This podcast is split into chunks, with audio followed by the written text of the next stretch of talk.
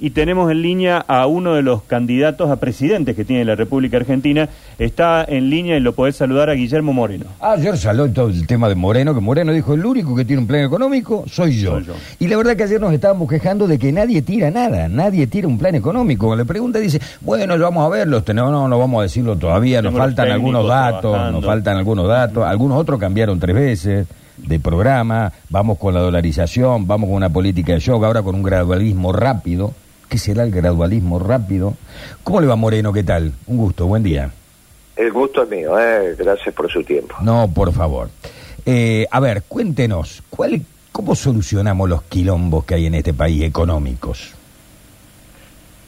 Bueno, primero solucionemos el, el de cortísimo plazo, que es la situación que está pasando ahora. Sí, Eh, yo le aconsejo, se lo vengo diciendo desde hace algunos días al gobierno, que se ocupe con precisión del abastecimiento del, del mercado argentino. O sea, tiene que estar desde el norte al sur, los cuatro puntos cardinales, abastecido.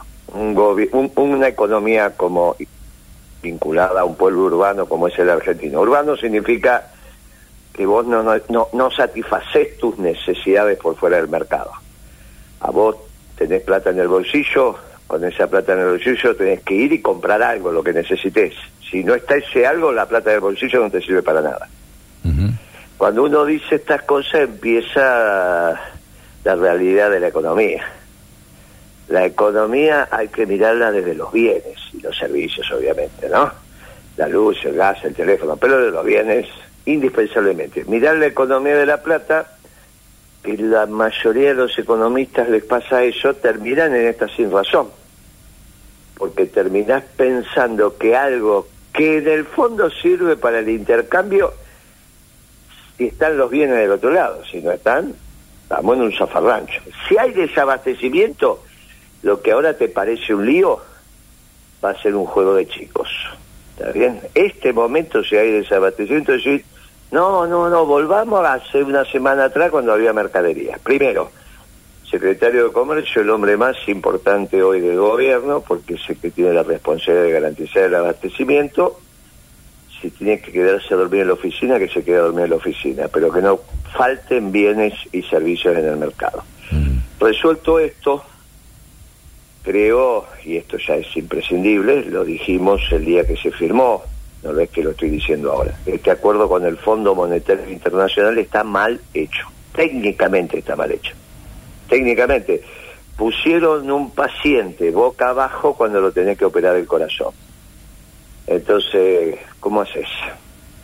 Eh, bueno, ¿por qué hicieron esto? Bueno, porque no saben, no tenían experiencia, humanos los muchachos jóvenes, bueno, ponerle el argumento que quieran, pero ese contrato de mutuo que finalmente es un contrato que liga un acreedor con un deudor está mal hecho. Por lo tanto, hay que renegociarlo. Y para renegociar un contrato de acreedores y deudores hay que poner plata arriba de la mesa. Ayer, el- ayer, a- le, le pongo un punto, un punto seguido. Ayer Cristina le pegó duramente al fondo, dijo lo peor que podría haber pasado, volver al fondo, el fondo, pues Perón ya dijo, y después lo tuvieron que derrocar a Perón para que venga al fondo. Insistía con, con este tema, ¿no? De, No, pero de- eso no, no, eso no es cierto. El discurso de Cristina, igual es un paréntesis, seguimos después con la pregunta central. Sí, Eh, el discurso de Cristina de ayer tiene dos momentos. Cuando ella habla de política, hay que respetárselo. Cuando dice no se hagan los rulos, este, ya di todo lo que tenía que dar. Y la segunda parte, que fue la más larga, cuando se pone a hablar de lo que no sabe. Ya en los últimos discursos de Cristina habla de lo que no sabe, que es economía. No sé por qué hace eso, es una cosa muy extraña, es una disciplina que ella no maneja, y no es cierto, no es cierto lo, del, lo de Perón.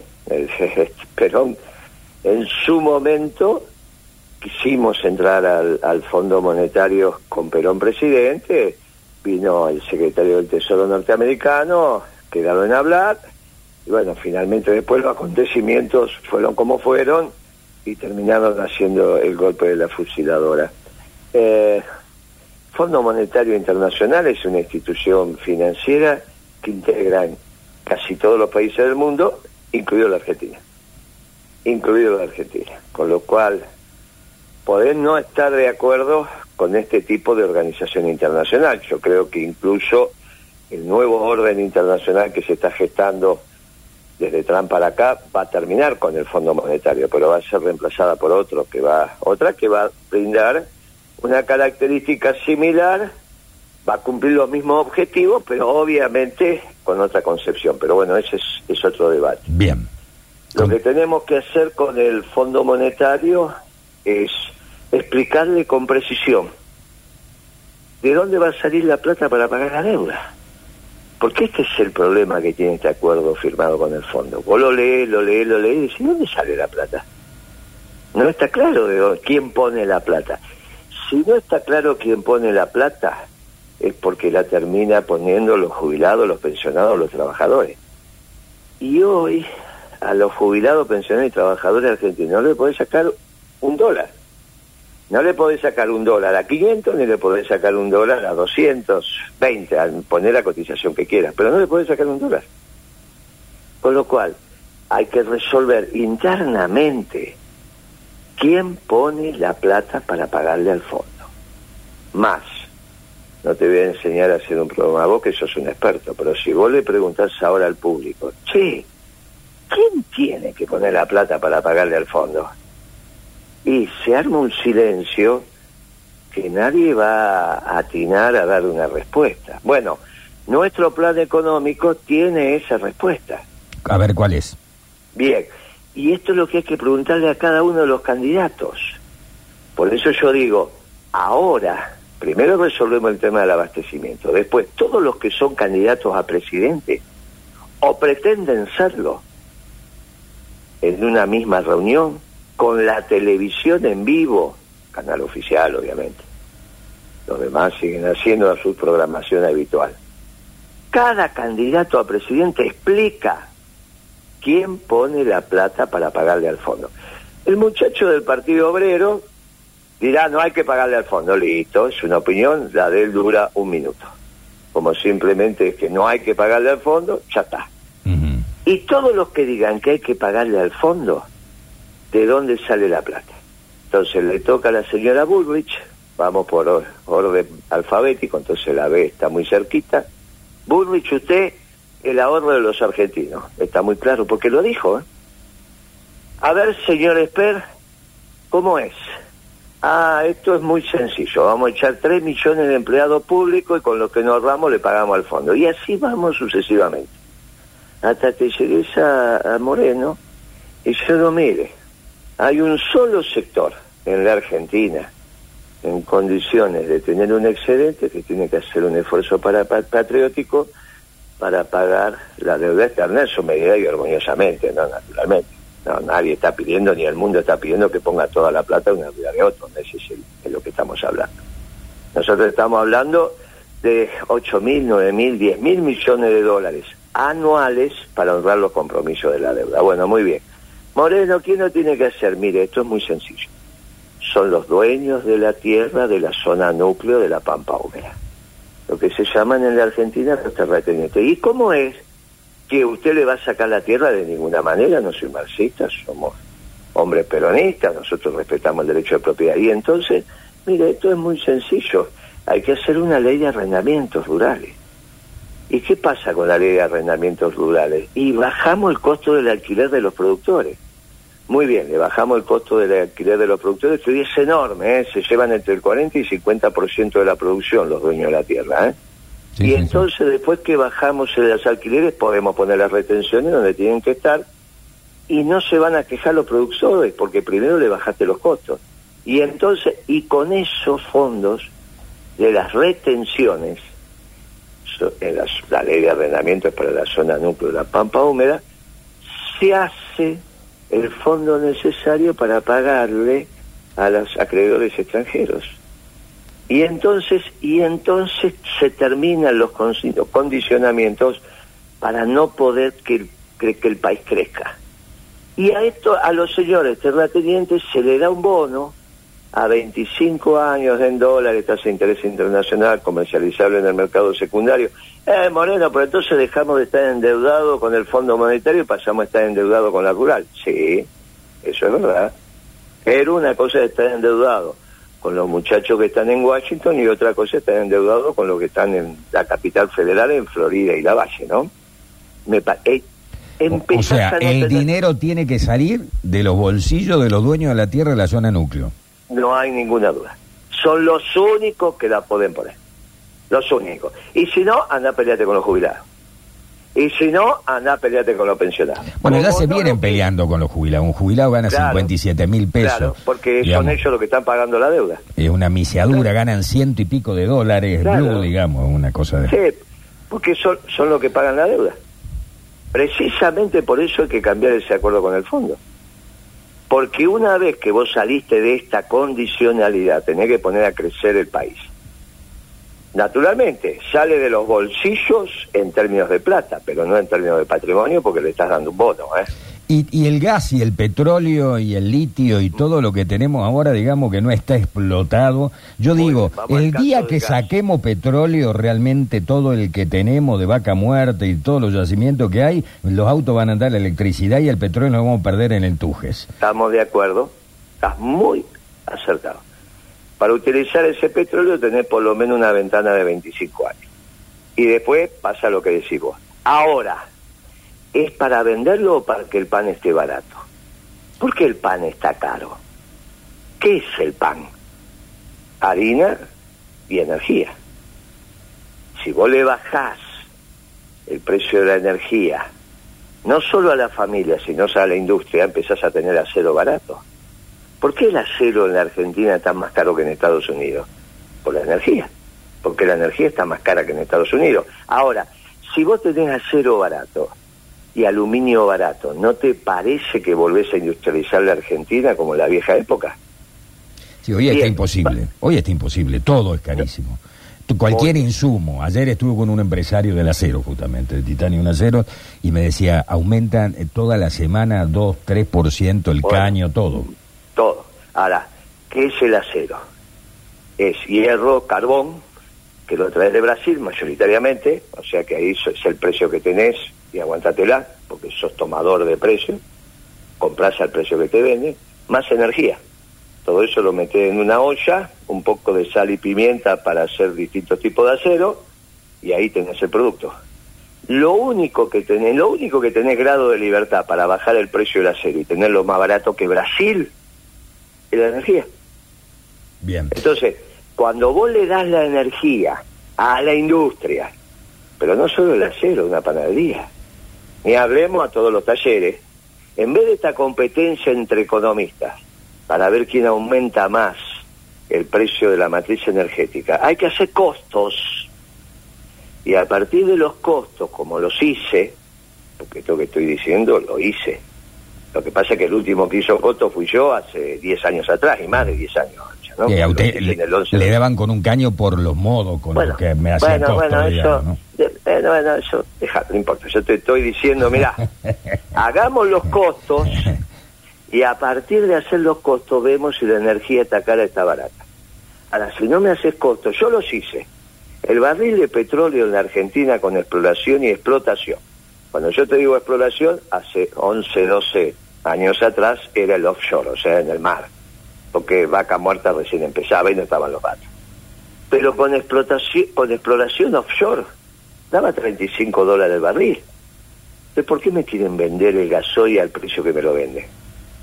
Si con 60 centavos de dólar el litro de gasoil, la Argentina funcionaba extraordinariamente bien durante mucho tiempo. No, porque eso no me alcanza, porque el precio internacional, ¿para qué tiene que ver el precio internacional? Hagamos costos.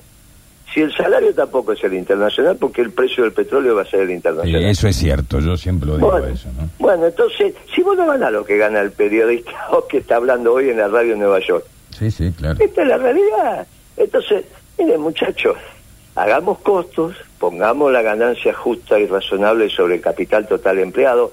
¿Qué es el capital total empleado? Es la vieja técnica de mirar la empresa no por el activo, sino por el pasivo. Mm. ¿Qué es una empresa? La que pusiste vos como dueño, sos el accionista y la que pone al mercado como crédito. Bueno, ¿cuán, esa deuda, vista la economía desde la deuda, ¿cuánto se tiene que llevar? Bueno, Pongamos una tasa de ganancia justa y razonable sobre el capital total empleado, más los costos totales te va dando el precio. Esto es muy sencillo, así fue toda la vida. Ahora, los muchachos no quieren hacer costos porque te quieren ocultar qué es lo que está pasando y se, queda, se la quieren llevar sin necesidad de que abramos las cuentas y discutimos sanamente. ¿Por qué cuando éramos chicos no había estas discusiones? Porque casi todo el mundo sabía hasta el costo de un sifón. Ahora, el costo supuestamente, si hubiera libertad, no lo iría poniendo o imponiendo el mercado, si hubiera competencia sana, que cosa que en Argentina no hay, ¿no? Ayer justamente estábamos repasando que son tres las empresas oligopólicas que manejan el 85% del mercado de alimentos, mire, por ejemplo. Mire, ¿no? yo, le, yo le digo lo siguiente, y también de eso se refirió Cristina. Yo estoy formado en una sociedad donde lo importante es la solidaridad. Este, este concepto de la competencia, donde vos le tenés que sacar los ojos a otro, es un concepto anglófilo del hombre lobo del hombre. Nosotros tenemos más una conformación latina, solidaria. ¿Cuántas empresas de aluminio podés tener en la Argentina? Dado al mercado argentino. ¿A vos te parece que puede haber tres o cuatro fábricas de aluminio en la Argentina? Si con la que tenés abastecés perfectamente. Hay dos alternativas. O le haces caso a los chicos de la izquierda y le sacás la empresa Madanes, que es el dueño de Aluar, Madane, la familia Madane, Madane Quintanilla. O te sentás con Madane Quintanilla y decís, muchacho, a ver, vamos a hacer costos y vamos a decir cuál es la tasa de ganancia que a vos te parece que es razonable, dando y ahí aparece capital y te vas a llevar una sorpresa. Te vas a hacer, llevar una sorpresa. Cuando vos lo llames te decís, no, es esto. Y te da un... Si vos bajás el precio de la energía, capaz que llegás a tener el aluminio, uno de los aluminios más baratos del mundo. Como lo hemos tenido. Pero para eso tenés que bajar el precio de la energía. Mm. Moreno, y por- el precio de la energía se baja haciendo costo. Ahora, cuando vos bajás el precio de la energía, inmediatamente hace la industria competitiva. llevamos 18 ¿Cómo por- minutos, nos quedan dos. ¿Cómo ¿Cómo hacemos para bajar la inflación, Moreno? La inflación hoy, el gran problema, ¿no? Gran Muy bien. problema. Se está Muy bien. comiendo el salario de los argentinos, se está comiendo la jubilación de los jubilados. Muy bien. Cuando vos pusiste las retenciones, porque primero pusiste la, reina- la ley de arrendamiento, bajaste los costos del productor y generaste las retenciones que el mercado necesita, también desalineaste los precios locales de los internacionales de los alimentos y volvés a una relación lógica entre los ingresos populares, que es lo que vos estás diciendo, y el precio de los alimentos. Cuando vos tenés una proporción lógica de lo que gastás en el mes en alimento y te sobra plata, esa plata la gastás en algún otro bien. Ahí tenés dos alternativas. Ese bien es de producción local o ese bien es importado. Si ese bien es importado, trabajan los pueblos de afuera. Ese bien es local, trabaja el pueblo de adentro. Y un obrero más es un plan social menos. Y ahí no solo volvés a la cultura del trabajo, porque industrializar la Argentina, sino que volvés a que el hombre dignamente se gana el pan con el sudor de su frente, que fue lo que hicimos. No es que esto que te estoy contando es un cuento teórico, lo hicimos a principios de este siglo los economistas peronistas. Finalmente termino con esto, mirá. Este siglo vos tuviste dos Cristinas, la Cristina exitosa y la Cristina que fracasó. La Cristina que fracasó es la que escuchaste ayer, rodeada de socialdemócratas y pensando como socialdemócrata y hablando las cosas que no sabe. Y la que presidenta que fue exitosa fue con un equipo peronista, no hablaba de economía, porque para eso estaba el equipo de economistas peronistas y tuviste una década ganada. Finalmente, nuestro plan económico implica un plan económico peronista para un gobierno peronista. Y Mm. termino con esto. No me digan que este gobierno es peronista. Este gobierno fue socialdemócrata, como lo dijo el presidente dos veces en un reportaje con un colega tuyo que eh, es Fontevecchia, Jorge Fontevecchia. Sí, soy socialdemócrata. Como buen socialdemócrata, como fue Alfonsino, como fue de la Rúa, fracasaron. Hay que volver al éxito de un equipo peronista. Sencillo como una oración. Sencillito como te lo acabo de decir. ¿Va a protestar la sociedad rural? No, vos sabés que no es para tanto. no es para tanto. Ya tenemos los diálogos, lo están entendiendo, porque aparte se dan cuenta que si la Argentina no funciona, la hectárea en la pampa húmeda, en vez de costar 20 mil dólares, cuesta 3 mil dólares, como cuando yo llegué al gobierno. Cuando yo llegué al gobierno, la hectárea en la pampa húmeda costaba 3 mil dólares, y cuando me fui, costaba 20 mil dólares. Y los muchachos eso se dan cuenta. Cuando la Argentina no funciona, la tierra no vale nada. Y entonces, de alguna manera, de cara al sol, hay que resolver este tema. Nos ponemos de acuerdo y a trabajar. Esa es la base del plan económico peronista. Obviamente hay muchas medidas más, te falta la monetaria, te faltan los ingresos, pero no tenemos tiempo. Pero Bueno. la base es esa. Lo, Gracias lo hemos escuchado muy respetuosamente, la gente ahora va a dar su opinión. La última, la última 30 segundos, su opinión de Milei, el fenómeno del momento. Mire, Milei es un muchacho que le ha hecho bien a la política, ha movido el árbol. Siempre que tenés a alguien que mueva el árbol, le hace bien. Es como el nacimiento de un pibe, le hace bien a la familia. Te complica que otra habitación más, que tenés más gatos. Te hace bien. Cuando, en términos políticos, es un hallazgo. En términos económicos, está en la edad del pavo. Como ese pibe, viste, que vos tuviste cuando criaste tu pibe, que entre los 12 y los 14 años no se baña, no se, la- no se corta el pelo. Sí, eh, pasé no por eso también. uñas. Supongo que usted habrá pasado por eso también. Eh, Claro, todo, todo. Y los pibes, ¿no? cuando vos pasaste la edad del pavo, hasta que viene tu vieja, dice, viejo, en esta habitación hay un tufo bárbaro, y te, abre la ventana, te saca la zapatilla, te manda el vaquero a lavar, y, vos no entendés lo que está pasando. Bueno, mi ley está en la edad del pavo en economía. Hay que esperarlo, ya va a madurar. Yo tengo la esperanza de que cuando él madure en términos económicos, se corte el pelo, está bien, está prolijito, va a ser peronista. Por ahora lo banco en la política y tengo paciencia en la economía diciendo, bueno, che, todos pasaron por la edad del pavo. Me hace reír. Es muy gracioso. Bueno, eh, le agradecemos mucho el contacto telefónico. Es el primer candidato que nos dice cuál es su programa económica, en líneas generales, a grandes rasgos, obviamente, porque no tenemos tiempo. Pero. eh, Te lo mando, te lo mando si está en internet o lo buscas, yo te lo mando. Ahora hay este teléfono, te lo mando. te Bueno, mando no corte, quédese por privada con la gente de producción y ahí, ahí, Claro ahí lo contactamos. Sí, nos interesa tenerlo. Que, hizo, que hicimos ayer, digamos, ahí lo puede Claro, compartir. claro, sí, no, nos interesa y mucho. Eh, Moreno, le agradecemos el contacto. Buen fin de semana. ¿eh? Feliz Día al No, Trabajador, el, el primero. No, lógico, lógico. Feliz Día del Trabajador para todos los argentinos. Bueno, Porque los que no tienen trabajo merecen tenerlo, así que también conmemoren como puedan. Muy Gracias bien. por su tiempo, hasta luego. Gracias a usted, hasta luego. ¿eh? Guillermo Moreno hablando con nosotros, un personaje, Guillermo Moreno. Nosotros quisimos escucharlo con mucho respeto, no hicimos una entrevista para chicanearlo, sabemos cuál es su perfil, sabemos cómo piensa eh, y por lo menos dice, yo haría...